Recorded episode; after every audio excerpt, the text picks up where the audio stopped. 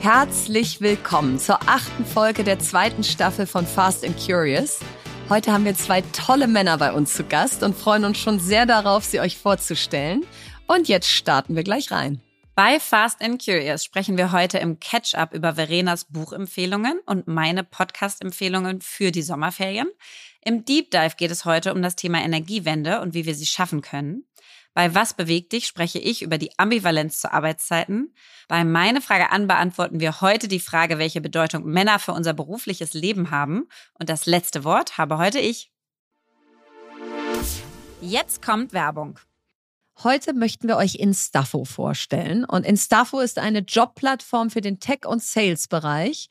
Und Instafo ist nicht irgendeine Recruiting-Plattform. Sie zählt mit 4,8 Sternen im Netz zu den am besten bewerteten Recruiting-Plattformen und wurde auch bereits zweimal als OMR Reviews Category Leader ausgezeichnet. Und da wisst ihr ja, wie viele da mitmachen und abstimmen und kommentieren, damit man da in dieser Kategorie gewinnt. Und dank Instafo besetzt besetzen Unternehmen auch besonders schwierige und seniorige Tech- und Sales-Stellen in unter 25 Tagen. Und die Plattform ist im Marktvergleich dreimal effektiver, was die Quote von Bewerbung zu Einstellung angeht.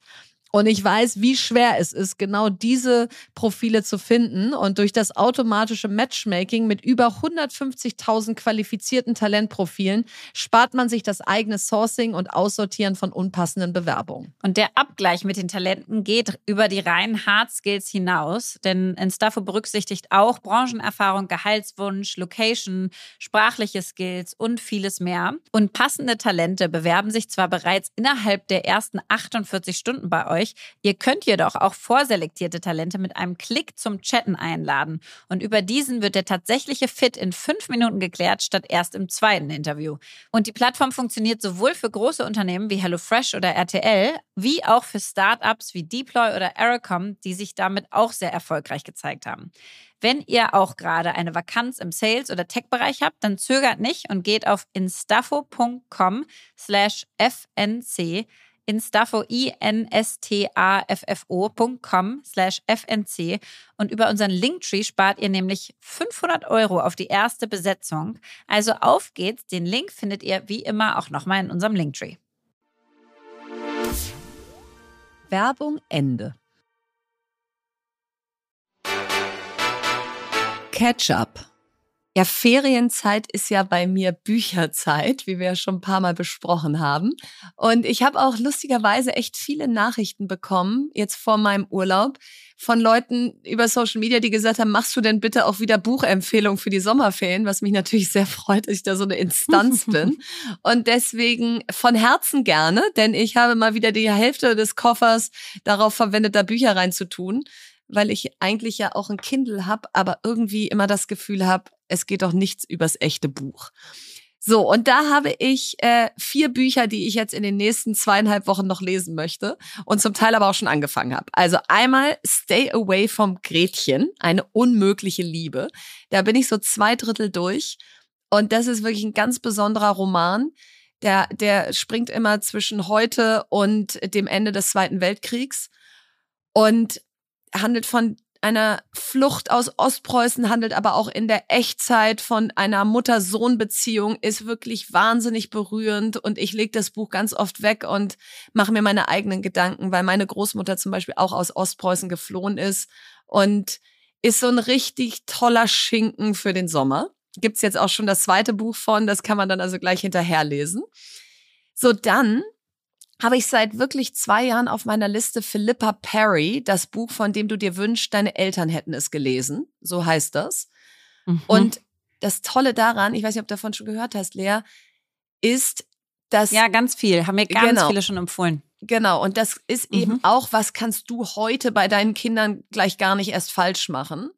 Und da ist so ein ein, ein Element drin, was, was mir schon ganz oft gesagt wurde, dieses, wenn du mit den Kindern bist, dann sei wirklich da und ähm, versuche alles andere auszublenden. Und das äh, versuchen wir ja gerade mit unserer Offline-Zeit jetzt hier in den Ferien. Und dieses Buch, auf das freue ich mich jetzt einfach in so eine ruhige Phase, das hinein mal zu lesen, um zu gucken, ja, was, was macht man schon intuitiv richtig, wo geht noch was? Äh, mhm. Äh, also da bin ich einfach ganz gespannt. So, dann The Billion Dollar Loser, The Epic Rise and Fall of WeWork. WeWork war ja eins der am, das wird hart. Das war ja eins der am höchsten bewertetesten Unternehmen. Und ja, ich, ich kenne die vor allen Dingen deswegen, weil wir haben mit Amorelie neue äh, Büroflächen gesucht mhm. und wir konnten nie die Mietpreise mehr zahlen in Berlin, weil einfach WeWork alles ja. aufgekauft hat und durch ihr Modell damals so viel mehr zahlen konnte pro Quadratmeter. Und dann plötzlich, während Corona, gab es plötzlich ganz viele Flächen wieder und dann ist WeWork in sich zusammengefallen und dann gab es auch wieder ganz viele Flächen. Ja, und, und das war also, glaube ich, the, the biggest hype und the biggest fail. Wirklich. Und äh, das, das finde ich irgendwie spannend, solche Geschichten. Und das letzte Buch äh, heißt Die große Arbeiterlosigkeit von Sebastian Detmers, das ist der CEO von Stepstone, den ich eh total toll finde. Und das ist ein Buch über den Fachkräftemangel und wie wir mhm. es einfach nicht mehr schaffen werden, unser Wachstum oder unsere ganzen Ideen umzusetzen, wenn uns die Leute dafür fehlen und wie wir also Bildung und Ausbildung ganz neu denken müssen. Und das ist natürlich auch total mein Thema. In des, in, und insofern freue ich mich sehr auf das Buch. Also äh, genau, ich werde berichten, aber bei Stay Away from Gretchen kann ich jetzt schon sagen, absoluter Must. Sehr, sehr spannend. Du weißt ja, ich lese viel weniger als du, weil ich einfach die Geduld, glaube ich, nicht habe. Du hattest ähm, aber, aber Tony Robbins zwei... unterm Arm auf Mallorca. Ja, ja. genau. Den ja. wollte ich auch noch vorstellen. Also mindestens zwei von deinen Büchern werde ich auch äh, lesen wollen. Mhm. Ähm, und äh, was ich gerade lese, ist genau die Life Force von Tony Robbins. Finde ich unfassbar spannend. Da geht es um quasi so medizinische Breakthroughs gerade. Also Technologien wie ähm, stärkere Stammzellenforschung und was man damit machen kann. Und das finde ich wieder aus diesem Selbstoptimierungswahn heraus total spannend und aus meinem äh, und aus meinem neuen Herzensthema Gesundheit und gesund bleiben. Aber eigentlich habe ich gedacht, ich stelle vielleicht lieber Podcasts vor, weil das ja, äh, cool. äh, viel authentischer mit mir ist und ich ja ähm, gerne Podcasts höre, wie du auch, aber noch mehr, glaube ich, als nee, lese. Du noch mehr, ja. Ja, glaube ich auch. Und da gibt's einen, ähm, da freue ich mich äh, riesig jedes Mal, wenn ich ihn höre. Und zwar ist das The School of Greatness von Lewis Host. Der ist so ein Two Times American Athlete und und Unternehmer und einer der größten Keynote-Speaker in den USA und hat halt auch schon 100 Jahre gefühlt diesen Podcast, ist einer der erfolgreichsten in den USA. Und der spricht über sage ich mal, schon so Produktivitätshacks, aber auch ähm, wie How do we fall in love? Also was ist eigentlich verliebt sein und, und so philosophisch sozusagen, wo kommt das eigentlich her mit den Philosophen dann? Und wie passiert es eigentlich, dass wir dann ähm, irgendwann nicht mehr so sehr verliebt sind, dann über alle möglichen Unternehmerthemen, also Krass, was macht eine Gründermentalität aus und so weiter. Ne, genau, also so die ganze Bandbreite und glaube ich zu dem, was mich interessiert, einfach so ein 100% Fit. Auch viel über natürlich Fitness und Fitness auch, mhm. wenn man älter wird und was sind eigentlich so die effektivsten Fitnessmethoden und so. Also ich finde es immer einen wahnsinnig inspirierenden Podcast. Dann höre ich äh, Lage der Nation, habe ich früher viel gehört, dann irgendwie vergessen, mhm. ähm, von äh, Philipp Banse und Ulf Bürmeier und Ulf Bürmeier. Und äh, das ist ja einfach, finde ich, so Steingarts Morning Briefing wollte ich jetzt hier nicht sagen, weil das hören, glaube ich, alle. Das ist so die Kurzfassung. Und dann finde ich Lage immer so ganz schön, weil man einfach so circa eine Stunde oder eineinhalb Stunden so ein bisschen die die, die stärkeren Hintergrundinformationen nochmal bekommen. Es geht dann über Verbrenner aus und G7-Gipfel und NATO-Gipfel und äh, keine Ahnung, Roe versus Wade in den USA. Also du hast so einfach so einen Gesamtüberblick und ähm, ja, das finde ich irgendwie immer ganz, ganz spannend. Dann mhm. äh, höre ich neuerdings auch Pivot. Hatte ich überhaupt nicht auf dem Schirm. Ähm, aber mir wurde der so oft empfohlen, weil die meinten, der ist so ähnlich zu unserem vom New York Ach, Magazine mit Scott Galloway und Kara Swift, ja, und, und Kara Swisher. Und das haben wir auch schon hier vorgestellt. Ja. Und das stimmt schon. Also es ist irgendwie knackig und lebendig und hat so einen Wust an Themen zwischen Business, Politics und Life. und deswegen hat es wahrscheinlich schon irgendeine Ähnlichkeit mit uns. Und das sind jetzt mal Podcasts, in die ich mich wieder reinsteigern werde im Sommer. Deep Dive. Heute freue ich mich ganz besonders auf unseren Deep Dive. Nicht nur wegen den beiden Menschen, die wir euch gleich vorstellen, sondern vor allen Dingen auch wegen des Themas. Es ist das Thema unserer Zeit, Energiewende und was wäre, wenn es klappt. Und äh, wir haben richtig Lust, was zu lernen und freuen uns deswegen ähm, ganz besonders, euch diese beiden besonderen Gäste vorzustellen. Ja, der erste ist Philipp Pauster und äh, Philipp hat zusammen 2013 mit zwei Mitgründern das Startup Termondo gegründet. Heute ist Termondo Deutschlands größter Heizungsinstallateur mit mittlerweile über 30.000 Heizungswechseln und über 700 MitarbeiterInnen hier in Berlin. Mit hunderten von festangestellten Handwerkern und digitalisierten Prozessen ähm, trägt Termondo dazu bei, dass seit Juni diesen Jahres der Umstieg auf die Wärmepumpe auch in Deutschland endlich äh, Wahrheit und Realität wird für sechs Millionen Haushalte. Und er ist ein wundervoller Familienvater, was ich selbst bezeugen kann, von vier Kindern und Verenas Mann. Ja, und Hans-Jürgen Kramer ist Leas Vater, war fast 30 Jahre in der Energiewirtschaft tätig und zuletzt Vorstandssprecher von Vattenfall Europe. Nach seinem Ausscheiden aus dem Unternehmen arbeitete er im Auftrag der EU-Kommission und zusammen mit dem Potsdam Institute für Klimafolgenforschung am Aufbau des europäischen Climate Kick, einer Knowledge- und Innovation Community für Klimaprojekte zwischen Gesellschaft, Wissenschaft und Wirtschaft. Und heute begleitet er als Coach und Seed-Investor Startups im Bereich Klima, Energie und E-Mobilität. Lieber Philipp, lieber Hans-Jürgen, herzlich willkommen bei Fast and Curious. Schön, dass ihr da seid. Ja, von unserer Seite auch. Herzlich willkommen. Wir freuen uns total hier zu sein und freuen uns, dass auch Nerds zugelassen sind. Ja, heute ist hier Nerds Only. Ähm, das ist dem Thema geschuldet, dass ihr in aller Munde seid, äh, in aller Munde ist, aber natürlich auch, dass ihr äh, Leas Vater und mein Mann seid und deswegen werden wir euch auch hier durchgehend Philly und Papa nennen. Also ich sage Hans-Jürgen, aber Lea Aber sagt, ich sag Papa. du sagst Papa, alles andere wäre unauthentisch. Und äh, ja, wir wissen nicht so richtig, wer hier heute aufgeregter ist, äh, ihr oder wir. Äh, Lea, hast du jemals einen Podcast mit deinem Vater gemacht? Nein, noch nicht. Und ich habe dich, glaube ich, auch noch nie interviewt, oder? Nein. Nein. Also das ist heute ein Novum. Premiere. Ja. Genau. Das ist eine Premiere, absolut. So, und du und äh, Philipp, ihr macht aber ständig gemeinsame Interviews, oder? Nee, gar nicht. Wir haben einmal Wirtschaftswoche gemacht und das war's eigentlich, oder? Okay. Nee, ich meine, wir waren noch einmal zusammen auf einer Bühne auf diesem Female Future Day im Funkhaus. Das stimmt, das stimmt. Also ist es fast Premiere hier. Also starten wir mal rein. Wir starten rein und ich starte gleich, um meine ganzen äh, äh, Anspannungen hier zu überkommen. Deswegen stelle ich jetzt sofort die erste Frage. Papa, du weißt ja noch 2011 oder ich weiß es auch noch sehr genau. Wir haben sehr viel telefoniert in der Zeit. Da war ich in Japan, als dort Mhm. die Reaktorkatastrophe im Atomkraftwerk in Mhm. Fukushima passierte. Mhm. So, daraufhin hat äh, Frau Merkel dann den Atomausstieg angekündigt und die Mhm. Energiewende auch. Mhm. Und da schließt sich jetzt die Frage an, was genau ist die Energiewende? Mhm. Also zunächst mal haben wir wirklich viel miteinander telefoniert, weil Fukushima war schon eine sehr dramatische Situation, das muss man sagen. Nicht nur für dich persönlich, für das ganze Land und für viele. Ja. Ähm, ja, die Energiewende ist im Grunde genommen schnell erklärt. Äh, das ist der Umstieg von Kohle, Öl und Gas auf erneuerbare Energien. Das ist im Grunde genommen die Wende hin zu erneuerbaren Energien. Und das Ziel ist, äh, die gesamte Stromerzeugung, aber auch die Wärmeerzeugung möglichst aus regenerativen Energien, also erneuerbaren Energien zu speisen. Das haben wir uns vorgenommen und da sitzen wir mittendrin. Und wenn du uns da mal so ein Gefühl gibst, also wie viel erneuerbare Energien haben wir damals erzeugt? Mhm. So 2011 Mhm, oder so? mhm. Oder ein anderes Datum, weiß nicht, was Mhm, besser ist. mhm. Und wie, wo sind wir jetzt? Mhm. Also wie ist denn so dieses Ratio? Also 2011 waren wir noch mitten im Aufbau der sogenannten Onshore-Windanlagen, also auf Land. Ja? Und wir haben die ersten Offshore-Windanlagen gebaut damals, weil wir noch gar nicht wussten ganz genau, wie gründet man die überhaupt? Ja, wie Mhm. stehen die denn im Meer? Also wir waren da noch ziemlich am Anfang.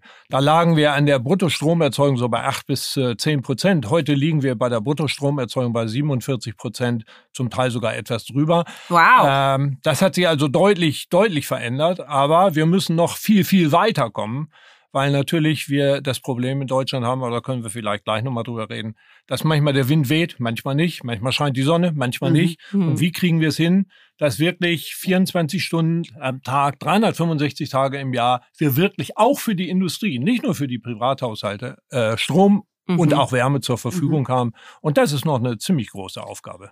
Und Phil, was ist denn das Ziel? Bis wann haben wir Zeit, was zu erreichen? Wird es 100% Erneuerbare brauchen und wenn ja, wann?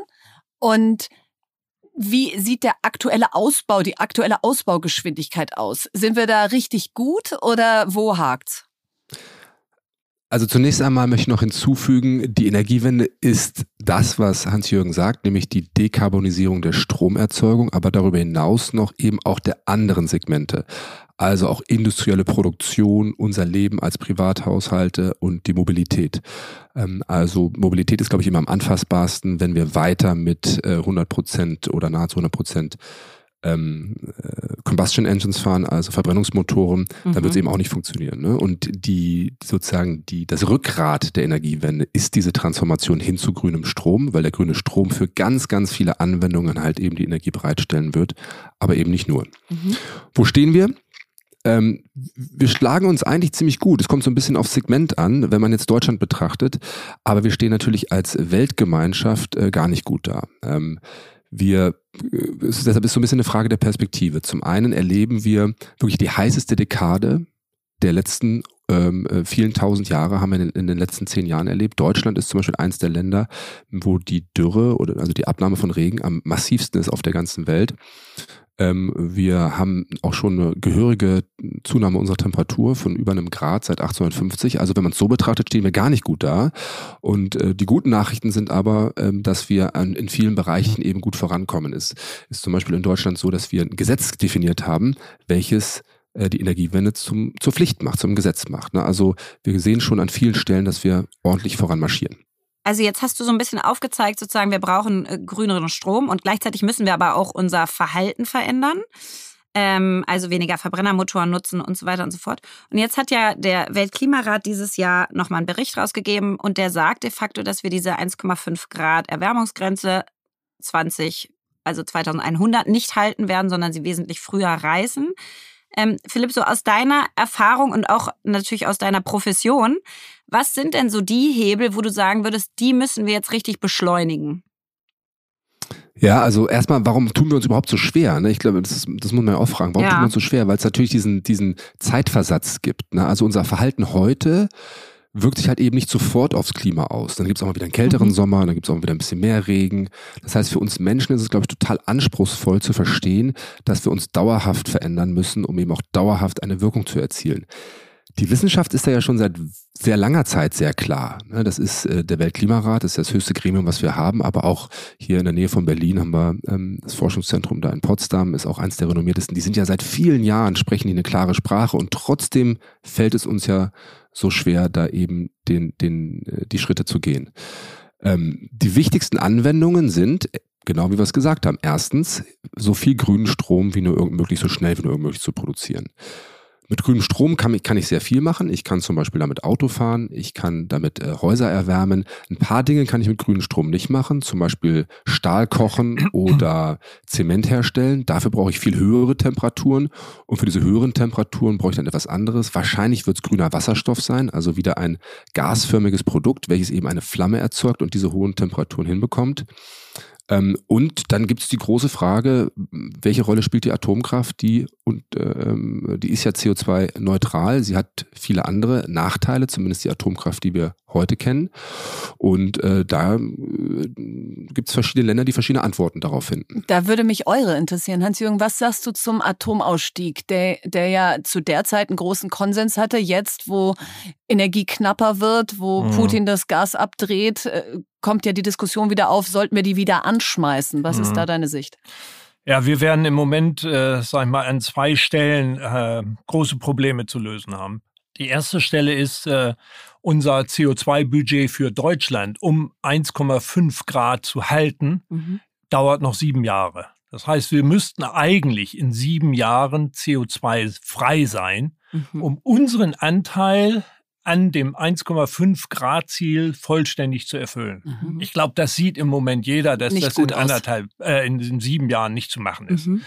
Das bedeutet aber, wir müssen so schnell wie möglich in erneuerbare Energien reinkommen. Das ist die eine Seite. Die zweite Seite ist, Putin äh, dreht am Gashahn mhm.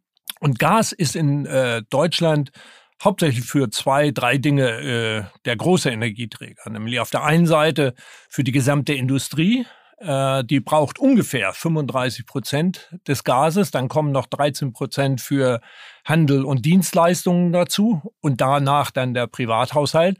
Und im Privathaushalt ist es äh, ist der Gaseinsatz deswegen wichtig, weil er hauptsächlich für die Wärme genutzt mhm. wird. Ja, also wenn man mal einen Haushalt nimmt oder ein Haus nimmt, dann braucht man ungefähr 60 bis 70 Prozent, manche sogar mehr, nur für die Wärmeerzeugung. Mhm.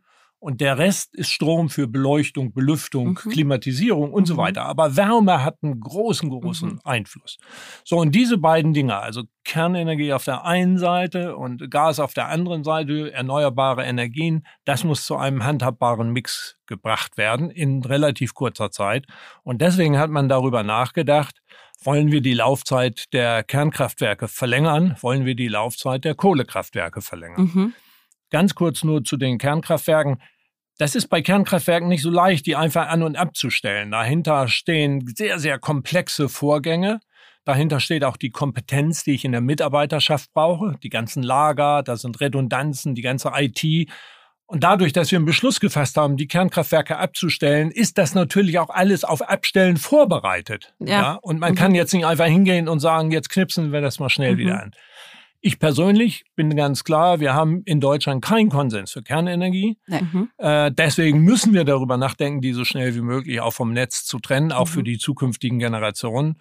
Und bei der Kohle äh, halte ich es genauso. Kohle ist out. CO2 in die Erdatmosphäre bei unserem Budget von sieben Jahren, was ich gerade sagte, reinzubringen, ist nicht äh, opportun. Das heißt, auch da müssen wir sehen, davon wegzukommen. So. Mhm. Damit aber jetzt unsere gesamte Industrie nicht bodenlos wird, müssen wir gucken, wie schnell kriegen wir andere Lösungen. Mhm. Und da ist Philipp ja ganz nah dabei, ja, zum genau. Beispiel im Haushalt mit den Wärmepumpen. Mhm. Wie schnell kriegen wir andere Lösungen implementiert, damit dann das gesamte Umstiegsverhalten mhm. hin zu den erneuerbaren Energien noch tragfähig ist und auch für unsere Industrie den Strom und die Wärme zur Verfügung stellen kann. Total. Und deswegen wird im Moment darüber nachgedacht, brauchen wir noch eine Brücke eine zeitliche Brücke, damit wir das äh, lösen können. Ich persönlich glaube bei der Kernenergie daran nicht. Vielleicht kann man noch darüber nachdenken, Kohle ein paar Jahre länger laufen zu lassen, mhm. um überhaupt sozusagen ein bisschen Luft Stabilität. noch zu kriegen. Mhm. Ja, es hängt auch sehr davon ab, wie mit Gas umgegangen wird. Mhm. Da hat im Moment, glaube ich, niemand die genaue Lösung. Das werden wir in ein paar Tagen wissen, wenn die Wartungsarbeiten an Nord Stream 1 anfangen und wenn danach dann wieder Gas fließt, dann wird es ein bisschen beruhigter. Wenn danach kein Gas fließt, dann haben wir ein echtes Problem. Mhm. Phil, das ist ja jetzt dein täglich Brot, der Umstieg von dieser mhm. Wärmewende, also von Gas- und Ölheizung in den Kellern von über 20 Millionen Einfamilienhäusern in Deutschland auf die Wärmepumpe. Gib uns doch da mal so ein so, so ein Gefühl, wie viel Wärmepumpen werden in Deutschland aktuell gerade verbaut? Was ist, wie viel müssen wir schaffen dieses und nächstes Jahr? Und äh, ja, sind wir da schon? Also äh, geht das jetzt schon richtig Vollgas los? Ja, also da einfach die Zahlen. In Deutschland gibt es 20 Millionen Gebäude, etwas mehr. 16 Millionen sind Ein- bis Zweifamilienhäuser. In diesen ähm, gibt es fast immer auch eine Heizung. Also kann man sagen, es gibt auch 16 Millionen Heizungen in diesen 16 Millionen Einfamilienhäusern. Ähm, davon sind eine gute Million sind schon Wärmepumpen und äh, Robert Habeck hat jetzt das Ziel ausgegeben, hat sich sogar fest, hat sich somit festgelegt, gesagt, ich hätte gerne oder ich möchte, dass wir sechs Millionen Wärmepumpen bis 2030 haben. Wir brauchen also noch knappe fünf Millionen in den nächsten jetzt noch achteinhalb Jahren. 2030 auch deshalb eine wichtige Zahl. Das ist immer so ein ja, so ein, so ein Gradmesser. Ne? Wenn wir bis 2030 nicht ordentlich was in der Wärmewende und Energiewende geschafft haben, dann wird es wirklich knapp. Ne? Also es kommt jetzt wirklich auf diese nächsten Jahre an. Und die Wärmepumpen sind ein schönes Beispiel. Die Technologie ist da. Sie kann angewendet werden. Man braucht jetzt nicht mehr furchtbar viel auf Innovation und Forschung warten, was die Hardware betrifft, sondern es liegt ausschließlich daran, ob wir die PS auf die Straße bekommen. Und das ist eine Riesentransformation. Die ist ähnlich wie, und da ist sie, glaube ich, für uns immer etwas leichter zu verstehen, wie im Automobilbau eben von Verbrenner auf E-Auto. Da müssen ja auch Werke umgestellt werden, da müssen Menschen umgeschult werden, die jahrelang, jahrzehntelang in die eine Richtung gearbeitet haben, die müssen jetzt was Neues lernen. Und genauso ist das da auch. Es gibt in der Zeit in, in der Presse relativ viele negative Artikel, die sagen, ja, das geht nicht zu teuer, ähm, ähm, äh, zu komplex.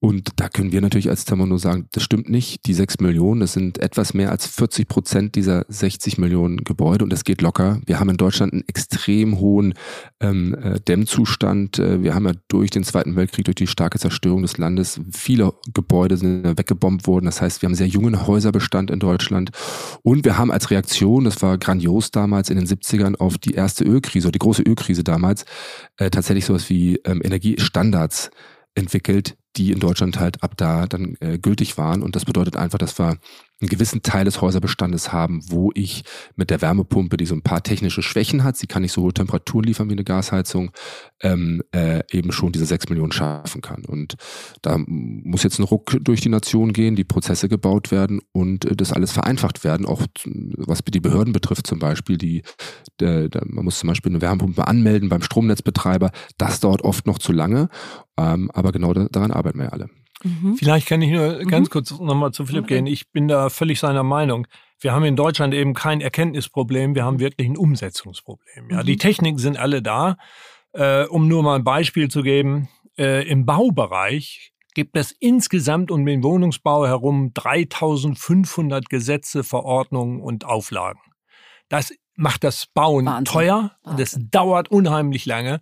Und die Verbände sind, äh, laufen Sturm dagegen, dass, man in solchen Situationen, in denen wir jetzt sind, mhm. die Regelungswut sozusagen zurückfährt, mhm. ja, dass wir das Bauen wieder vereinfachen, damit es schneller wird, mhm. billiger wird. Und äh, genau das haben wir an vielen, vielen anderen Stellen eben auch. Um äh, nur mal ein anderes Beispiel zu geben, eine Trasse, die von Nord nach Süd gebaut wird, damit wir die großen Windmengen, die in der Nordsee anfallen, wo natürlich überhaupt keine Abnehmer mhm. sind, ja, die Scholle braucht keinen Strom, sondern mhm. der wird in Bayern und äh, Baden-Württemberg Baden gebraucht. Mhm.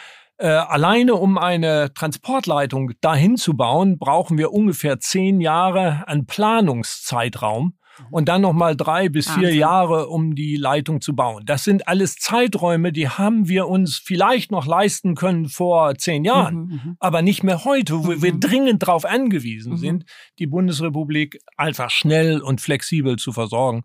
Und da werden wir noch einiges machen müssen. Also Handlung ist angesagt, nicht Erkenntnisgewinn. Davon haben wir genug. Wir wissen, was wir, mhm. was wir tun müssen. Jetzt ist Handeln. Angesagt. Vereinfachung, Entbürokratisierung, genau. sowas. Deswegen ist der genau. Podcast ja so wichtig. Da sitzen und jetzt die richtigen Leute, um das ja. Ding nach vorne zu schieben. Ja? Und, und wenn ich noch hinzufügen darf, es gibt schon Hoffnung. Äh, ich glaube auch in der Person von Robert Habeck, der da ja. einen Track Record hat in Schleswig-Holstein. Da hat er nachgewiesenermaßen eben genau diese Dinge beschleunigt, um Schleswig-Holstein zu einem Windland zu machen.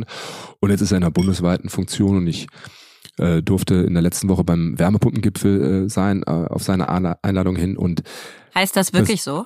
Das heißt wirklich Wärmepumpengipfel. Ja, da sind dann die, die, die wichtigsten, glaube 25, 30 Akteure, also die Verbände, die Hersteller, äh, wir als größter äh, Installateur und, und ein paar andere, die Schön. IG Metall war da, äh, eingeladen und dann äh, darf halt jeder sprechen und Vorschläge machen, eben unter dem Deckmantel, wie kommen wir auf die 500.000 oh. Wärmepumpen, die das Ziel von Robert Habeck sind in zwei ja. Jahren. Oh. Und die Aktion. Auf die 5 Millionen, oder? Ja, ja. 6 Millionen 2030 ja. so, und deshalb okay. muss jetzt auf eine Runrate kommen von so, 500.000, so schnell es geht, sonst schaffe ich das nicht mehr. Die kann ich ja nicht alle im letzten Jahr herzaubern, ja. ähm, sondern ich muss jetzt auf diese Runrate von 500.000, 600.000 kommen. Und diese Operationalisierung und die Detailorientierung, die ich da erlebt habe, die habe ich vorher in anderen Administrationen noch nicht erlebt. Und ich glaube, es ist genau das, was es braucht. Mhm. Äh, ähm, äh, runter vom Poster. Auf dem Poster könnte jetzt stehen 500.000 Wärmepumpen in zwei Jahren und da gäbe es mhm. eine Kampagne dazu. Und ich glaube, so haben das vorherige Regierungen teilweise gemacht. Hier sehe ich schon eine ganz andere Bereitschaft, eben ins Kleinste, ins, in, in, in, in die Traction reinzugehen. Ne? Äh, und in die, in, in das, das, das, Messen reinzugehen. Mhm. Und äh, das hat mich sehr an Startup-Gründer erinnert, wie, wie ich ihn da erlebt habe. Und ich glaube, dass wir da schon eine, eine, gute Hoffnung haben, dass wir da noch ein ganz anderes Momentum jetzt entwickeln werden. Und sag mal, äh, Papa, jetzt hast du gerade von Windkraft gesprochen mhm. eben und auch ein Beispiel daraus gemacht. Und ich kann mich erinnern, vor 10, 15 Jahren oder so, hast du dich schon mal mit dem Thema Windkraft äh, viel beschäftigt und auch anderen Unternehmen geholfen als Berater und in mhm. anderen Funktionen und hast mir immer gesagt, Mensch, da sind wir ziemlich weit führend. Mhm.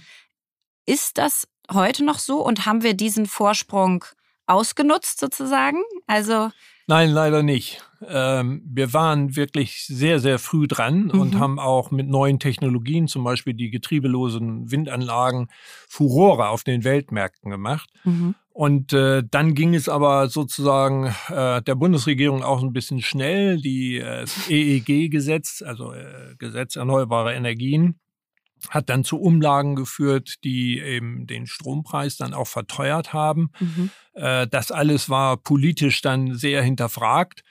worden und äh, dann hat man sozusagen äh, die Ausbaugeschwindigkeit stark gedrosselt. Mhm. Äh, die Windkraftanlagenhersteller mussten zigtausende von Arbeitsplätzen äh, abbauen. Auch äh, ne? gerade Enercon in, in, in Aurich, was äh, in Ostfriesland eben sehr dramatische Folgen hatte. Hm. Und dadurch äh, sind wir dann weit zurückgefallen. Äh, Im europäischen Vergleich liegen wir so heute auf Platz sieben oder acht. Hm. Ja, das heißt, äh, es gibt auch eine schöne Schlagzeile, die heißt, der Primus hat seinen Vorsprung verspielt, nämlich das mhm. waren wir. Mhm. Schön. Schöne Und wir haben leider dadurch auch sehr viel innovative Kraft verloren weil natürlich, äh, wenn ich vorne dran bin, immer auf den Weltmärkten ganz vorne dran bin, dann treibt das auch die Innovation äh, weiter. Und äh, da werden wir wieder einfach zulegen müssen. Und das ist ja, also sorry, aber dass ich da nochmal nachfrage, das ist ja so tragisch eigentlich, weil wir uns jetzt ja wünschten, wir hätten es weitergetrieben. Also absolut. jetzt, was würden wir dafür geben, dass wir damals nicht gedrosselt hätten? Absolut. Das heißt, was ist denn das Learning daraus für, für die heutige Zeit sozusagen? Na, ich glaube, dass wir wirklich strategische Linien brauchen, ja. Und diese strategische Linie heißt nicht jetzt müssen wir 38 äh, weg von der Kohle sein oder 35 oder 40 mhm. oder Pariser Klimaabkommen 50 erst, mhm. sondern im Grunde genommen lautet die Botschaft an uns, wir müssen es so schnell wie möglich machen. Mhm. Und dazu sind die Hemmnisse zu beseitigen. Wir mhm. haben tolle Unternehmen, wir haben tolle Entrepreneurs, wir haben Startups, die richtig gute Ideen haben, auch schon früher hatten, zum Beispiel die öffentliche Beleuchtung für Ladestationen zu nutzen. Hatten wir schon vor sechs, sieben, acht Jahren, mhm. wollten wir hier in Berlin etablieren mhm. und gingen nicht wegen behördlicher Auflagen, weil die mhm. sich nicht darüber einigen konnten, wie man Teer, den man dann aufbuddeln muss, dann wieder schließt, weil der Deckenschluss äh, unklar war. Oh. Solche Dinge, da könnte ich hunderte klingt, Geschichten klingt sehr deutsch, ja. ja. Ja. Und äh, das heißt also, wir müssen einfach in, dies, in die Traction, wie, wie ja. Philipp gerade sagte, kommen, ins Handeln kommen und äh, einfach es so schnell wie möglich ja. machen. Und da glaube ich, äh, das hat man jetzt verstanden im Wirtschafts- und äh, Klimaministerium. Und da ist, glaube ich, auch Habeck der Richtige, das dann auch operativ mhm. umzusetzen. Und äh, dann wird das auch funktionieren. Jetzt hören ja hier ganz viele zu, für die das einfach gerade total angstmachend ist, was da passiert. Man liest in der Zeitung, das Gas wird knapp, die meisten haben aber noch Gas- und Ölheizungen, die Gas- und Ölpreise gehen immer höher. Jetzt Phil, wenn man jetzt eine Gas- und Ölheizung hat und ich fühle mich zum Teil schon wie so eine Außendienstmitarbeiterin von euch, weil jeder, der mich irgendwie kennt, schickt mir eine WhatsApp und sagt, dein Mann macht doch irgendwas mit Heizung, äh, kann der mir mal sagen, was ich jetzt eigentlich tun soll. Das heißt mal einmal für die Eigenheimbesitzer da draußen, wenn ich jetzt eine Gas- und Ölheizung habe, die ich austauschen will, bekomme ich da überhaupt in irgendwie relevanter Zeit bis zum Winter noch eine Wärmepumpe installiert? Und zum Zweiten auf Mieter- und Mieterinnen-Ebene, was ja der viel größere Teil des Landes ist sozusagen, ähm, kann ich da auch irgendwas tun oder bin ich da sozusagen in meiner Eigentümergemeinschaft gefangen mit was auch immer da an äh, äh, Heizung zentral installiert ist?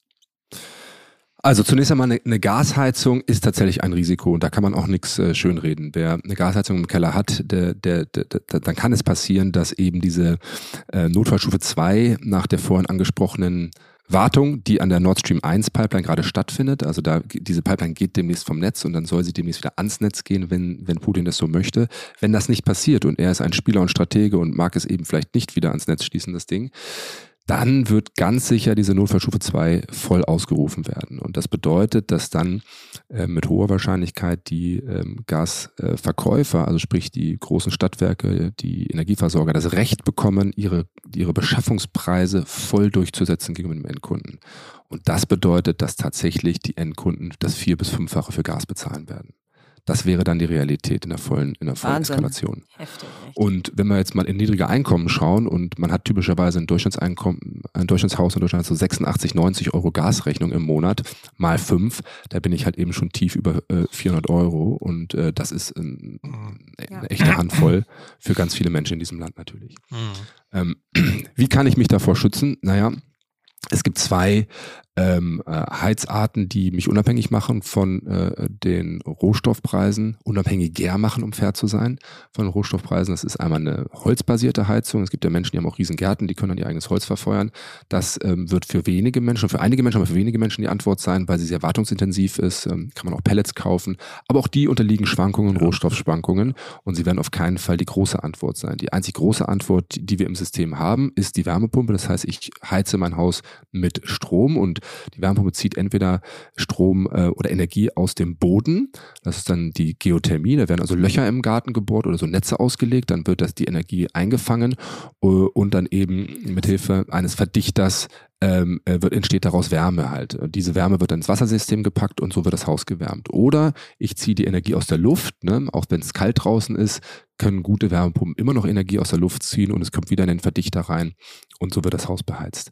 Das ist die eine Technologie, die wir millionenfach ausrollen können und die dann eben strombasiert ist und, Strom, wissen wir, können wir zu Hause produzieren. Wir haben Sonne, wir haben Wind, wir können noch nicht genug speichern, also es gibt noch genug Aufgaben in dieser Architektur, aber grundsätzlich wissen wir, dass es genug Sonne und Wind in diesem Land gibt. Und da eine Frage, da höre ich nämlich immer, ja, ja, toll, Wärmepumpe, aber die ist ja total laut und ich schlafe ja gern mit offenem Fenster und dann mhm. habe ich da so eine Wärmepumpe im Garten stehen, die steht ja nicht mehr im Heizungskeller, die steht ja jetzt mhm. plötzlich an der Hauswand. Was ist denn da dran? Ein ganz bisschen ist da was dran. Eine Wärmepumpe hat eine gewisse Geräuschemission und wir Deutschen sind das nicht gewohnt. Ne? Ich habe ja mal in Spanien gelebt und in Spanien ist das Leben grundsätzlich viel lauter. Da hat auch äh, in Madrid jedes Haus eine Klimaanlage, die macht noch viel mehr Lärm. Wir sind das nicht gewohnt, wir mögen es leise in Deutschland und schlussendlich muss es hier zu einer Güterabwägung kommen. Mhm. Es gibt natürlich Abstandsregeln, die man einzuhalten hat, wenn man eine Wärmepumpe aufbaut, aber die sind eben so strikt, dass wir es nicht schaffen werden, in jedem Haus eine Wärmepumpe zu verbauen. Also es wird zu einer Güterabwägung kommen. Ganz vereinfacht, wollen wir überall Wärmepumpen oder wollen wir niemals ein äh, Summen haben vom Nachbarn. Ne? Mhm. Und äh, die, die, Lautstärke ist schon überschaubar. Man wird was hören, wenn man zu nah äh, dran ist. Ähm, so, also. Mhm. Vielleicht nochmal, äh, Philipp, äh, du hast ja gerade die Preissteigerung angesprochen. Ähm, man sieht eben auf der einen Seite, dass Energie ein sehr, sehr wertvolles Gut geworden ist äh, und auch ist. Man sieht auf der anderen Seite, dass wir im Moment in so eine Leitenergie Strom reinlaufen. Ne? Die Autos werden elektrifiziert, mhm. die Wärmepumpe liefert den Wärmebedarf. Wir wollen wegkommen vom Gas, vom Öl, von der Kohle. Und das bedeutet eben, woher kriegen wir diese Stromressourcen? Mhm. Und äh, da haben wir gesagt, das könnte Solarenergie sein, das könnte die Windenergie sein.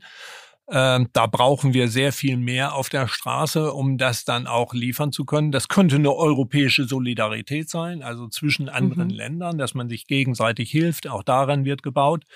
Dann brauchen wir Transportleitungen, wir brauchen Speicher. Alles das sind Dinge, die im Grunde genommen jetzt schnell umgesetzt werden müssen. Und deswegen ist das natürlich auch die Frage in so engeren Märkten, wie wird sich der Preis darstellen? Und ich glaube, wir werden durchaus auch höhere Energiepreise sehen. Im Gas hat Philipp gerade gesagt, wir sehen das aber derzeit auch im Pelletbereich. Wir haben es sehr stark auch im Strombereich gesehen, äh, dass die Preise dort stark angestiegen sind.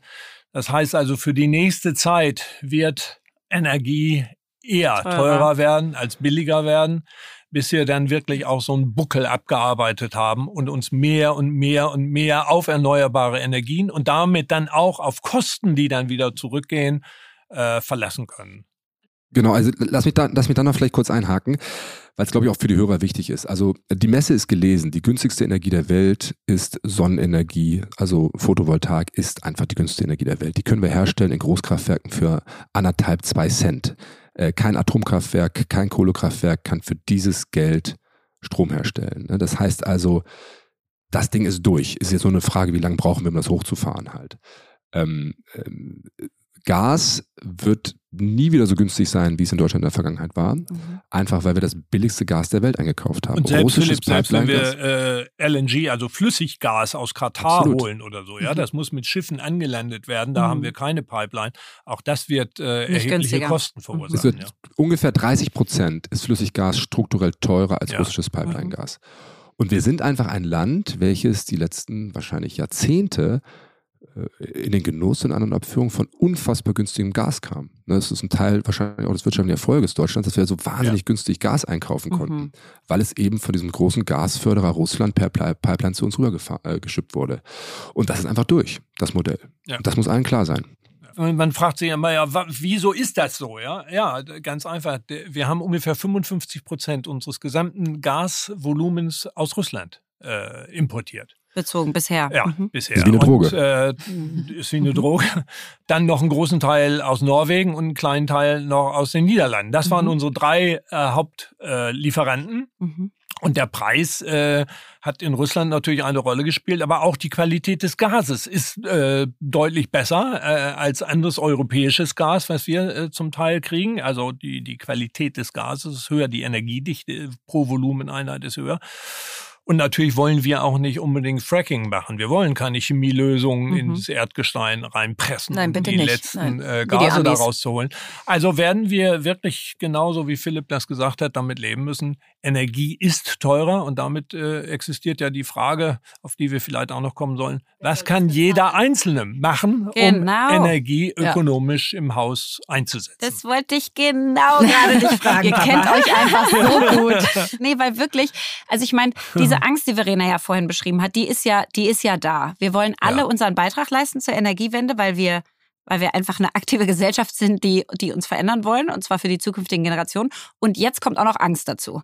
Einfach vor. Ah, darf ich da mal Knappheit. ganz kurz. Ja. Äh, also, wir sitzen ja hier mit Entrepreneurs zusammen ja. und Philipp ist einer der erfolgreichsten in Deutschland. Ähm, ich glaube, Angst ist nicht die treibende Kraft, mhm. sondern eher, es ist eine Herausforderung, eine sehr, sehr mhm. starke Herausforderung. Mhm. Und äh, wir müssen einfach unseren Lebensstil hinterfragen und neue Aspekte setzen. Und das kann auch durchaus Spaß machen. Ja? Mhm. Und ich glaube, da müssen wir hinkommen, dass wir einfach eine innere Einstellung haben, die heißt, der Planet ist zu retten. Wir müssen eine Lebensgrundlage für die nächsten mhm. Generationen schaffen. Und mein Handeln heute legt genau die Lebensgrundlage für dich, für dich. Lea, für mhm. die Enkel, also deine Kinder und mhm. für die Enkelkinder und so weiter. Und deswegen muss ich nicht Angst haben, aber ich muss mich reflektieren und muss sagen, was kann ich denn tun? Und dann gibt es so viel, was man mhm. machen kann, ohne dass Lebensqualität groß verloren geht. Und verstehe ich total, weil du sagst natürlich, Angst äh, löst auch die Gegenreaktion aus, ne? Ja. Von denen, die sagen, sorry, ich habe da gar keinen Bock drauf, ich mache überhaupt nicht mit. Ja, und so, wie viel rebellieren in diesem Lande gegen absolut. Klimawandel? Absolut. Ja? Also absolut. Das, das, das vielleicht auch an dieser Stelle nochmal gesagt. Die Geschwindigkeit, die wir in Deutschland haben, ist wahnsinnig hoch äh, in der Energiewende seit ungefähr zweieinhalb Jahren. Also mhm. ziemlich genau seitdem es diese riesen Demos von Fridays for Future gab. Ende 19 muss das gewesen sein. Und ähm, ähm, das heißt, wir haben es wirklich der Jugend der Welt zu verdanken, dass wir dieses Momentum haben, dass wir es so ernst nehmen. Und dann kam jetzt mhm. eben noch on top dieser Krieg, der ganz spezifisch für Deutschland eben nochmal eine mhm. deutliche Beschleunigung bringt. Ja, ja. Ähm, äh, also das ist auf jeden Fall ein historisches Beispiel, wo die jungen Menschen den alten Menschen zeigen, wo es lang geht. Also habt ihr denn so Top 3 Tipps, die ich als Privatperson, die jetzt nicht auf ein Riesenindustrieunternehmen gerade Einfluss hat, verändern kann in meinem Leben, wo ich das Gefühl habe, ich, ich verstehe es, ich leiste einen Beitrag und ähm, was wären so, was wären so eure Tipps, was ich tun sollte, wie ich mhm. meinen Konsum verändern sollte? Darf mein ich Energiekonsum. ein ganz kleines Beispiel geben, mhm. also was in diese Richtung geht, um eine Tonne CO2 einzusparen, sag ich mal, ja, oder man könnte auch sagen, zu produzieren, kann ich äh, ungefähr 500, 600 Kilogramm regionales Gemüse essen. Mhm. Aber nur 89 Kilo Gemüse, wenn es importiert wird per Flugzeug. Mhm. Ja? Das heißt, alleine dadurch, dass ich also sage, Mensch, vielleicht könnte ich mehr saisonal essen, vielleicht mhm. könnte ich mehr regional essen, sparen wir wahnsinnig viel, weil wir dann nicht Erdbeeren ganzjährig mhm. brauchen. Wir brauchen keine mhm. aus Brasilien zu einem Zeitpunkt, wo wir hier eigentlich ganz anders mhm. essen. Mhm. Und ich spare wahnsinnige Mengen an CO2. CO2. Mhm. Ganz simpel und niemand muss darunter groß leiden. Ja, mhm. wir müssen mehr in Kreisläufen denken. Ja, also wenn wir produzieren, schon an den Recyclingprozess denken. Wie kann das am besten wieder aufbereitet mhm. werden? Wie kann ich mein Modell so bauen, dass es einfach mhm. zu recyceln ist, dass es für die Menschen gefahrlos zu recyceln ist? Also in Kreis, Wirtschaftskreisläufen zu denken. Mhm. Und wir können vieles tun, was natürlich unsere Bewegung anbelangt. Das heißt also öffentlicher Personennahverkehr sehr stark stützen, Radausbau sehr stark mhm. stützen. Mhm.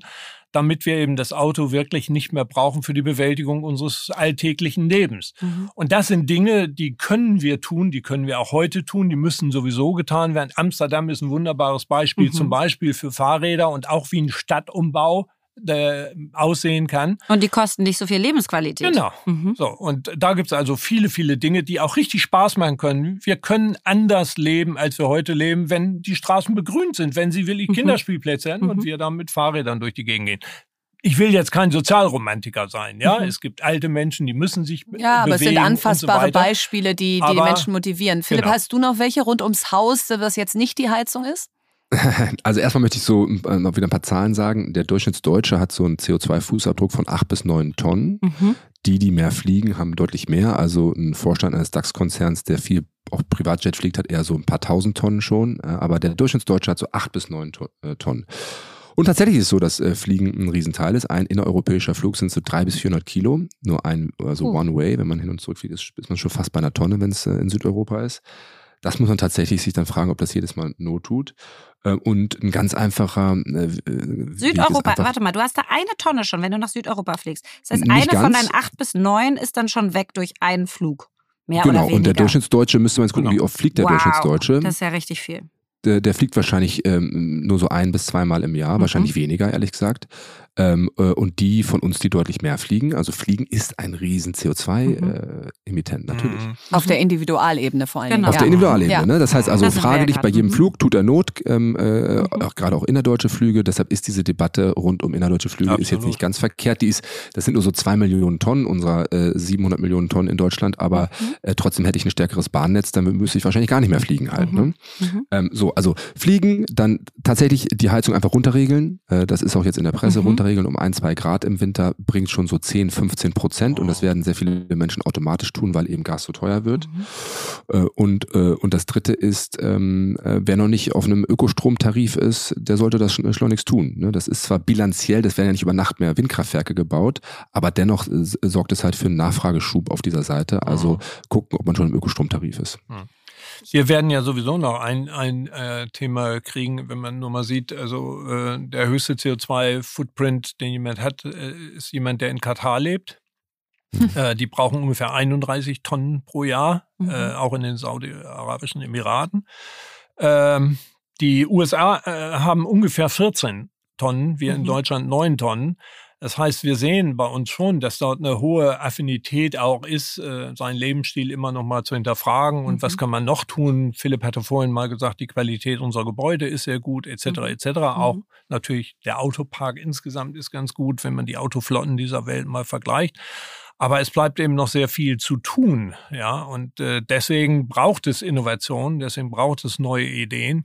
Und äh, ja, dafür ja. ist ja der Podcast auch hier, um das anzuregen. Ne? Mhm. Total, weil es einfach äh, schön wäre, wenn Deutschland da auch äh, Pionier ist, Schule macht, die Welt inspiriert zu einem Weg, der ja ein sehr deutscher Weg ist. Äh, dass wir aus Atomkraft voll ausgestiegen sind, haben ja nicht so viele andere Länder gemacht. Und das ist auch ganz wichtig, um da wieder ein positives Narrativ reinzubringen. Also stellt euch vor, das klappt alles. Ja. Also stellt euch vor, wir sind in fünf, sechs, sieben, acht Jahren mhm. wieder deutlich weiter und kommen auch nur in die Nähe unserer 2030er Ziele dann ist das ein ja. riesen Proofpoint für die Welt, dass es geht. Wir mhm. sind die mhm. viertgrößte Volkswirtschaft, wir sind äh, pro capita einer der größten Exporteure der Welt und dennoch ähm, äh, wird es uns gelingen. Ähm, und da stecken auch wieder wahnsinnig viele Arbeitsplätze drin. Äh, vorhin hatten wir ja den Punkt, dass äh, auch Industrien runtergegangen sind, also kaputt gegangen sind. Wenn ich mir jetzt zum Beispiel die Photovoltaikindustrie in Deutschland angucke, dann stellen wir zwar wenige Panels her, aber natürlich werden unfassbar viele Arbeitsplätze kreiert, weil halt diese Panels auf die Dächer verschraubt äh, werden müssen. Ne? Da hat auch die Regierung wieder extrem ehrgeizige Ziele vorgegeben bis 2030 und auch wenn wir die nur annähernd erreichen, stecken da ganz schön viele Arbeitsplätze drin. Ja, ja und ein Ausbildungsboom. Nicht? Also wir wissen einfach, wir brauchen Elektriker, Elektrikerinnen, wir brauchen Handwerker, äh, wir brauchen einfach wahnsinnig viel Fachkräfte in diesem Land und wenn wir da jetzt so vorangehen und die auch nachgefragt werden, dann hoffe ich, dass das auch wieder motiviert, mehr ins Handwerk zu gehen, denn es kann ja nicht sein, dass das Studium irgendwie so boomt und die Jobs, die aber wirklich so kritisch sind für unsere Zukunft, irgendwie irgendwie zu sehr äh, an die Seite geschoben werden. Mhm. Also insofern vielen, vielen Dank an euch beide. Ich mag auch sehr dieses positive Narrativ zum Schluss. Was ist, wenn es klappt? Was ist, wenn Deutschland Pionier wird, wenn die Welt auf Deutschland guckt aus, wie habt ihr es gemacht, wie habt ihr es hingekriegt? Und vor allen Dingen, wie habt ihr aber auch dafür gesorgt, dass alle da gut durchgekommen sind? Denn es ist eben, äh, wie ihr gesagt habt, eine, eine historische Herausforderung, die jetzt vor uns liegt. Wie schaffen wir diesen Herbst, Winter? Wie schaffen wir die Energiewende? Und toll, dass wir dazu zwei der schlauesten Menschen, die wir kennen, befragen durften. Danke. Danke euch. Jo, vielen, vielen Dank. Jetzt kommt Werbung.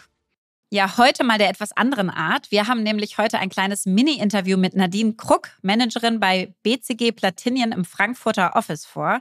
Und BCG Platinien ist die IT-Strategieberatung der Boston Consulting Group, die mit über 900 ExpertInnen weltweit an der digitalen Transformation ganzer Industrien arbeiten. Und ich war selber bei BCG, deswegen bin ich ganz stolz, dass BCG Platinien bei uns Werbepartner ist. Und das Schöne dort zu arbeiten ist, dass ihr bei wirklich vielen C-Level-Projekten mit globalem Impact mitarbeiten könnt. Und heute möchte ich mit Nadine zum Thema Authentic Self sprechen. Und das ist mir besonders wichtig, weil ich in meiner ganzen Berufskarriere bisher gemerkt habe, dass wenn man als Authentic Self oder auch Whole Self kommen darf in den Job, also wenn man sich ganzheitlich mitbringen darf, dass dann eine höhere psychologische Sicherheit da ist und die Ergebnisse so viel besser werden. Und deswegen finde ich das ein perfektes Thema, Nadine, um dich hier mal zu befragen dazu. Meiner Erfahrung nach passt beides super gut zusammen. Je authentischer ich bin, desto zufriedener bin ich auch und motivierter. Und je motivierter ich bin, desto lieber arbeite ich auch einfach an den Themen. Das heißt, ich glaube, Erfolg und Menschen, die das ausstrahlen, Motivation und Zufriedenheit, das geht Hand in Hand. Total. Und ich finde, das gilt auch nicht nur für ein selbst, sondern auch fürs Team. Das heißt, was würdest du denn sagen, welche Rolle spielt Authentizität so in der Teamdynamik und äh, bei der Zusammenarbeit, vielleicht gerade auch bei IT-Projekten? Dadurch, dass wir immer nach neuen Lösungen für Herausforderungen suchen, ist es eben auch wichtig, sich selber einzubringen und seine Ideen zu teilen. Und ich glaube, authentisch zu sein hilft dabei, ähm, auch mal rohere Ideen zu teilen und im Team miteinander zu spielen. Außerdem ist es natürlich so, wenn ich mich lange Zeit in einem Team, was intensiv zusammenarbeitet, verstellen muss, das kostet unglaublich viel Energie. Diese Energie kann ich natürlich besser in coole Lösungen verwenden. Und deswegen finde ich, es ein wichtiger Punkt, im Team authentisch zu sein. Hat sich denn mit, sag ich mal, deiner zunehmenden Seniorität dein Verständnis von Authentizität am Arbeitsplatz verändert? Definitiv. Am Anfang als Berufseinsteigerin dachte ich, authentisch sein bedeutet immer alles von sich preiszugeben. Heute sehe ich das eher in einem anderen Kontext. Das heißt, das kann sich auch verändern. Und ich bin auch viel selbstbewusster geworden, authentischer zu sein ähm, und das einfach auszuprobieren und dann zu schauen, wie die Reaktionen sind. Ja, was braucht es für ein Umfeld, sodass man wirklich sich selber mit zur Arbeit bringen kann, so wie man ist? Es braucht auf jeden Fall Toleranz und Offenheit für andere Perspektiven. Und ich finde, da kann man immer auch gut bei sich selber anfangen. Und ich finde, einen weiteren Punkt bei BCG Platinum ist es ein wichtiger Wert, Leading by Example. Also wirklich auch authentisch zu sein im Team. Und du hast vorhin schon gesagt, psychologische Sicherheit zu geben, dass die anderen authentisch sein können. Cool. Ich finde es richtig schön. Vielen Dank, dass du deine Zeit mit mir hier geteilt hast. Und wenn ihr jetzt zugehört habt und denkt, Mensch, ich möchte auch ein Teil eines Teams werden, wo ich mit meinem ganzen Selbst irgendwie zur Arbeit kommen kann und bald mit Nadine schon gemeinsam die digitale Transformation ganzer Industrien vorantreiben könnt, dann bewerbt euch und zwar unter karriere.bcgplatinion.com. Den Link findet ihr wie immer auch in unserem Linktree. Werbung Ende. Was bewegt dich? Ja, wie du weißt, gründe ich gerade wieder und deswegen beschäftige ich mich auch ganz viel damit wieder, wie ich eigentlich arbeiten möchte und alle anderen auch. Und ich habe auf jeden Fall gemerkt, du wahrscheinlich auch, dass nach Corona viele eigentlich sagen, sie wollen nicht mehr so arbeiten wie vorher. Sie ja. wollen ihre Kinder mehr sehen, mehr Zeit haben, auch zum Arzt zu gehen und Besorgungen zu machen und so weiter. Also der Wunsch oftmals nach einer Vier-Tage-Woche. Und das finde ich gerade ganz spannend, weil ich da total ambivalent selber bin mhm. ähm, und habe mir irgendwie angeguckt, okay, wie machen das eigentlich andere? Also immer, wenn ich selber nicht weiter weiß, gucke ich einmal rum, wie machen das eigentlich andere? Mhm. Und in England ist es so, dass seit Juni, es gibt da 70 Firmen, die gerade mit mehr als 3300 Beschäftigten ein Modell fahren. Das ist so eine sechsmonatige Ex Experimentierphase. Und da bekommen deren ArbeitnehmerInnen 100 Prozent Lohn für nur 80 Prozent der Arbeitszeit bei mhm. Verpflichtung mhm. einer hundertprozentigen Produktiv Produktivität innerhalb dieser Arbeitszeit. Also man versucht wirklich in den 80 Prozent, die man arbeitet, wirklich auch zu arbeiten und das nur zu tun und sich nicht ablenken zu lassen, Instagram zu machen und so weiter. Und man kriegt weiterhin 100 Prozent Lohn. Also mal gucken, wie das ausgeht zu Ende des Jahres. Ja, spannend. In Belgien gibt es eine andere äh, Möglichkeit. Da kann man also die 38 Stunden in vier Tage packen. Also einfach neuneinhalb Stunden am Tag arbeiten. Das heißt, man kann okay. einen Tag frei nehmen. Ähm, das gilt auch erstmal für sechs Monate. Und in Island machen sie gerade ein Experiment über vier Jahre, wo sie die Wochenarbeitszeit äh, von 40 auf 35 oder auf 36 Stunden verkürzen, auch mit gleichbleibendem Gehalt. Und da gibt es schon erste Ergebnisse. Und da war die Produktivität entweder gleich oder sie stieg sogar. Okay. Krass. Jetzt kommt das natürlich darauf an, was für eine Art von Arbeit man hat. Ne? Also ich glaube, ja. in, in kreativen Positionen geht das sogar, weil du bessere Zielvereinbarungen schaffst, ähm, du vielleicht die Prozesse optimierst, du mehr Zeit hast, Inspiration zu sammeln, die du wieder brauchst, um dann kreative Arbeit leisten zu können. Mhm. Ähm, und gleichzeitig haben wir jetzt gerade die Diskussion in Deutschland über eine 42-Stunden-Woche, was ich jetzt auch nicht so verteufeln will. Ich auch nicht. Genau, weil ich verstehe auch, ne, der ja. Bundesverband der deutschen Industrie sagt so, hey, wir haben ganz viele Mitarbeitenden in der Produktion, da haben wir riesige Fachkräftemangel, also mehr als 1,7 Millionen Stellen sind in Deutschland unbesetzt, mehr als 1,7 Millionen Stellen. Ja, das heißt, die, die denken so, backen. okay, was genau, was sollen wir denn machen? Ja, wir wir müssen produzieren, ihr wollt die Sachen auch haben. Wie sollen wir das machen, wenn wir die Leute nicht haben? Und die andere Alternative wäre halt das Rentenalter irgendwie hochzusetzen auf 70 Jahre oder so, was wir auch alle nicht wollen.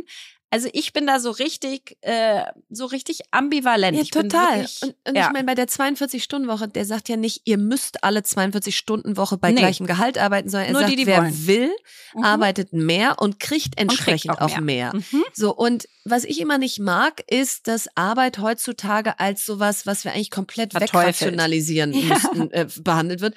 Und ja. man wird auch so total von gestern bezeichnet, wenn man noch gerne arbeitet, weil es immer gleichgesetzt wird mit, okay, die hat's noch noch nicht verstanden, worum es eigentlich im Leben geht. So, und ich, ich arbeite sehr, sehr gerne. Ich mache das nicht für irgendwen, sondern für mich. Und wenn jemand sagt, ähm, du darfst zwei Stunden mehr arbeiten, kriegst mehr Gehalt, dann denke ich drüber nach. So, genau. dieses das ist ein Wahlrecht, Teil von Lernen, ein genau. Teil von Sinnhaftigkeit, ein Teil ja. von Wirksamkeit. Das ist eigentlich was Wundervolles, was zurückgeben zu können auch. Nein, und deswegen finde ich äh, genau richtig beide Experimente. Einmal, wie können ja. wir in weniger Arbeitszeit produktiver werden? Weil sind wir mal ehrlich, wenn wir alle so viel auf Social Media und sonst wo sind, dann sind wir das ja offensichtlich auch während der Arbeitszeit. Ja. Dann diszipliniert das vielleicht auch mal wieder, sich mehr zu fokussieren. Und andererseits aber auch zu sagen, wer mehr arbeiten möchte und kann, der kriegt dafür auch mehr Geld, denn wir brauchen euch alle. Meine Frage an. Ja, und jetzt freuen wir uns über eine ganz besondere Frage von Linda. Hallo, ich würde gerne einmal wissen, welche Rolle spielen eigentlich Männer in eurem beruflichen Leben? Habt ihr irgendwie Wingmen oder Mentoren oder Vorbilder? Und was lernt ihr von denen? Und was können die auch von euch lernen? Das fände ich wirklich spannend. Danke. Ja, für die Beantwortung dieser Frage nutzen wir es einfach, dass wir unsere Wingman, Mentoren, Vorbilder gerade vor uns sitzen haben. Ähm, und deswegen, Verena, würde mich total interessieren, welchen Anteil Philipp an deinem Erfolg hatte. Ja, es heißt ja immer so schön, ne? hinter jeder starken Frau und äh, was weiß ich, wie dieser Spruch geht, aber der stimmt in meinem Fall absolut. Äh, und da würde ich gerne mal das Spotlight auf, auf Philipp als Vater lenken, weil ich finde, dass Väter zu kurz kommen. Ja, Mütter werden immer gefragt, wie machst du das alles und kriegen auch viel Credit. Und ich glaube, Philipp hat einen Riesenanteil an meinem Erfolg, weil er so ein aktiver Vater ist. Also es ist eben bei uns nicht die Frage, wenn die Kita anruft, äh, dann gibt's gar keine Frage nach dem Motto, fährt immer Verena, sondern das ist eben bei uns nicht so, sondern da fährt mal der eine, mal der andere. Mhm. Wenn ich berufliche Sachen habe, ist Philipp auf jeden Fall zu Hause und äh, sagt, ich bin dann da, auch über Nacht, damit die Kinder gut versorgt sind. Also wir sind auch fast nie beide weg.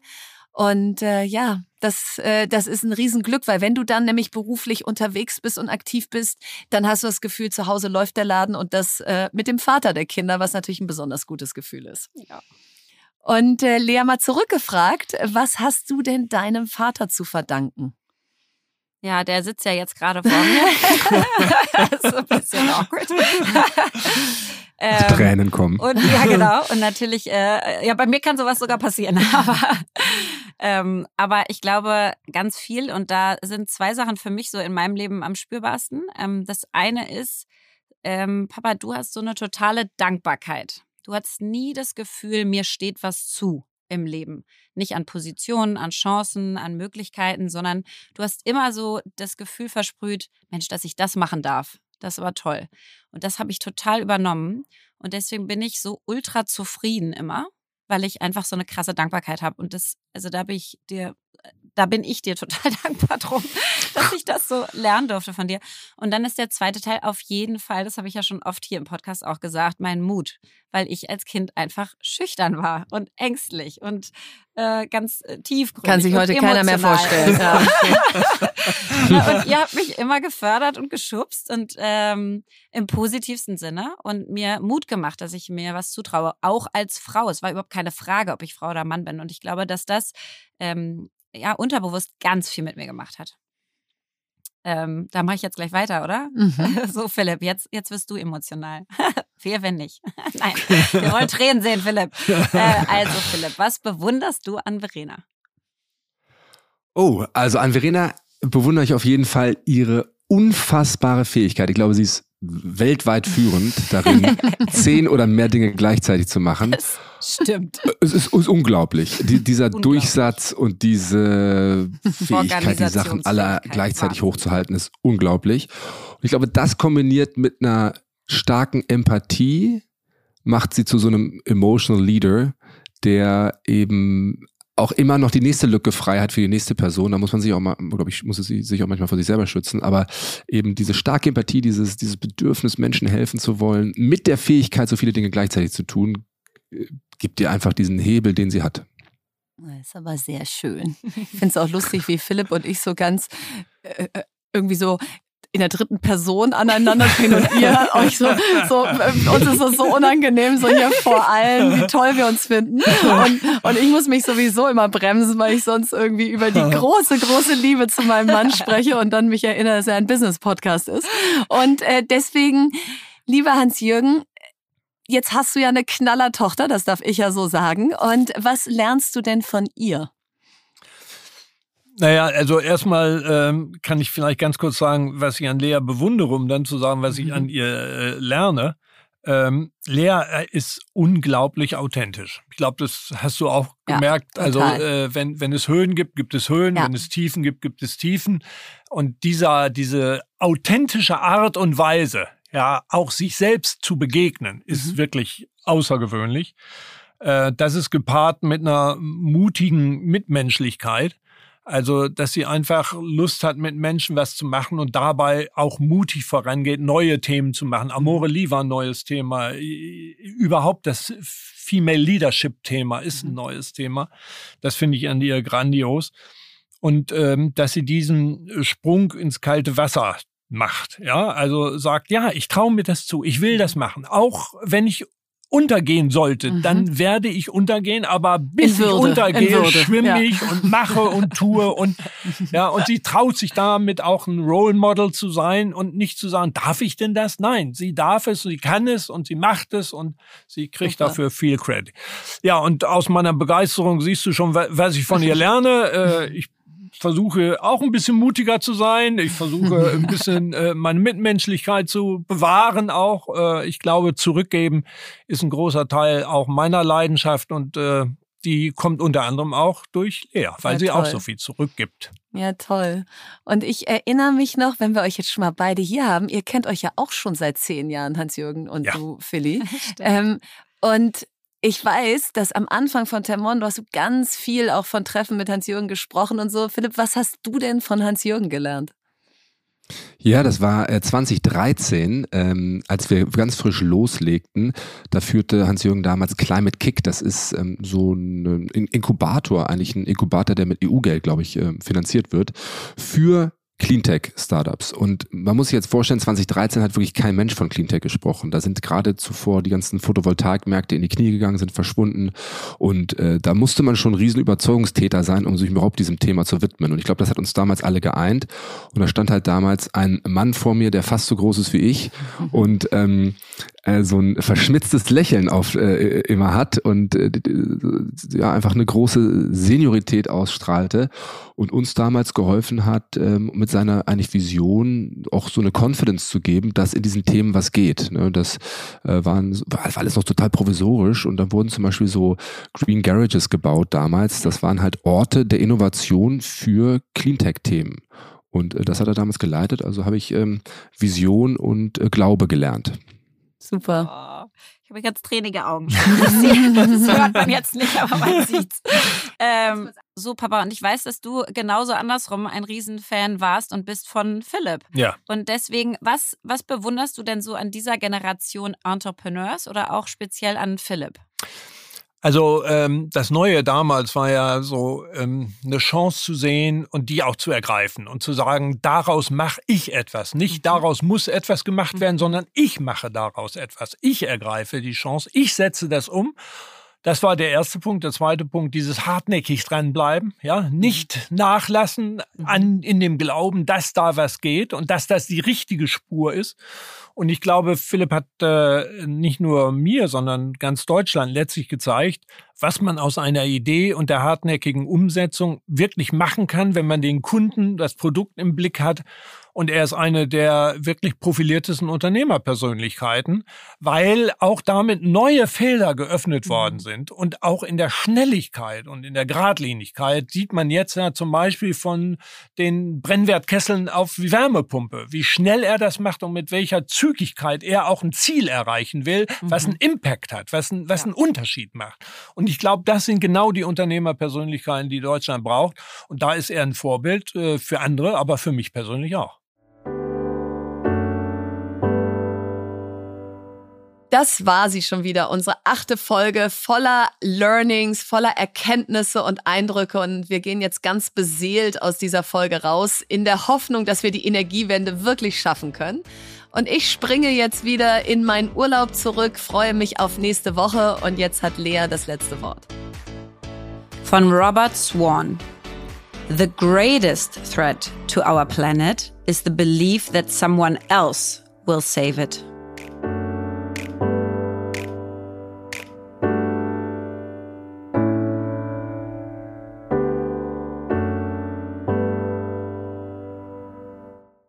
Dieser Podcast wird produziert von Podstars